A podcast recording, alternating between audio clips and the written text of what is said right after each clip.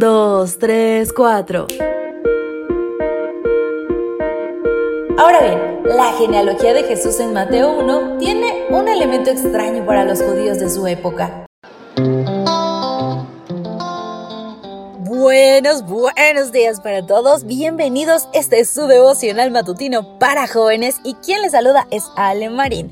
Es un gran privilegio poder acompañarte esta mañana de 2 de noviembre y comenzamos nuestra reflexión matutina que lleva por título Él salvará.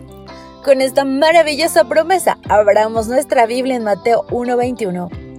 María tendrá un hijo y le pondrás por nombre Jesús se llamará así porque salvará a su pueblo de sus pecados. Hoy no es tan importante conocer a nuestros antepasados como en los tiempos y la cultura antigua, pero cuando Mateo escribió su evangelio era valiosísimo. Para un judío, comenzar la historia de la vida de una persona con una genealogía era la manera más natural e interesante de hacerlo. El interés judío en la ascendencia racial surgía del hecho de que ellos le daban gran importancia a la pureza del linaje de las personas.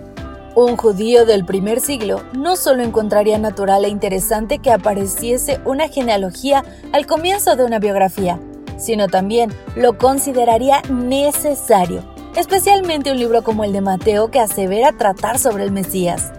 Ahora bien, la genealogía de Jesús en Mateo 1 tiene un elemento extraño para los judíos de su época, aunque para nosotros nos puede resultar normal. Mateo incluye a cuatro mujeres. Lo más insólito es que las cuatro mujeres que se mencionan no incluyen a Sara, Rebeca ni Raquel, sino que encontramos a Tamar, Raab, Ruth y Betsabé. Tres de las cuatro estuvieron involucradas en pecados sexuales como la prostitución y el adulterio además de ser gentiles. Estas mujeres no serían aceptadas fácilmente en el judaísmo del siglo I, una cultura sin lugar para gentiles o pecadores. Esto nos lleva a preguntarnos, ¿por qué Mateo, que estaba escribiendo para lectores judíos, las incluyó en su genealogía? La respuesta se encuentra en el texto de hoy. Hablando de la quinta mujer de su lista, María, Mateo escribió, tendrá un hijo y le pondrás por nombre Jesús se llamará así porque salvará a su pueblo de sus pecados. Jesús significa Dios salva. Pero, ¿a qué pueblo se refiere?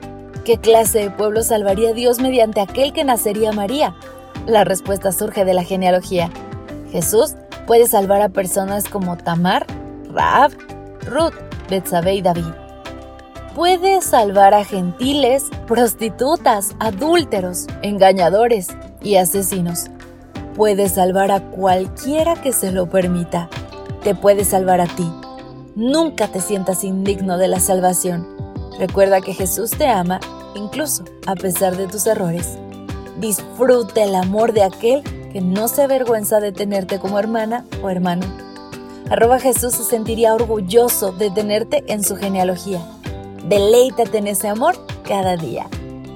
Querido amigo, todos podemos llegar a ser hijos de Dios que hoy acepta formar parte de esa genealogía de salvación. Que pases un día maravilloso. Este es el mensaje de arroba Dios para ti. Gracias por acompañarnos. Te esperamos mañana. Te recordamos que nos encontramos en redes sociales.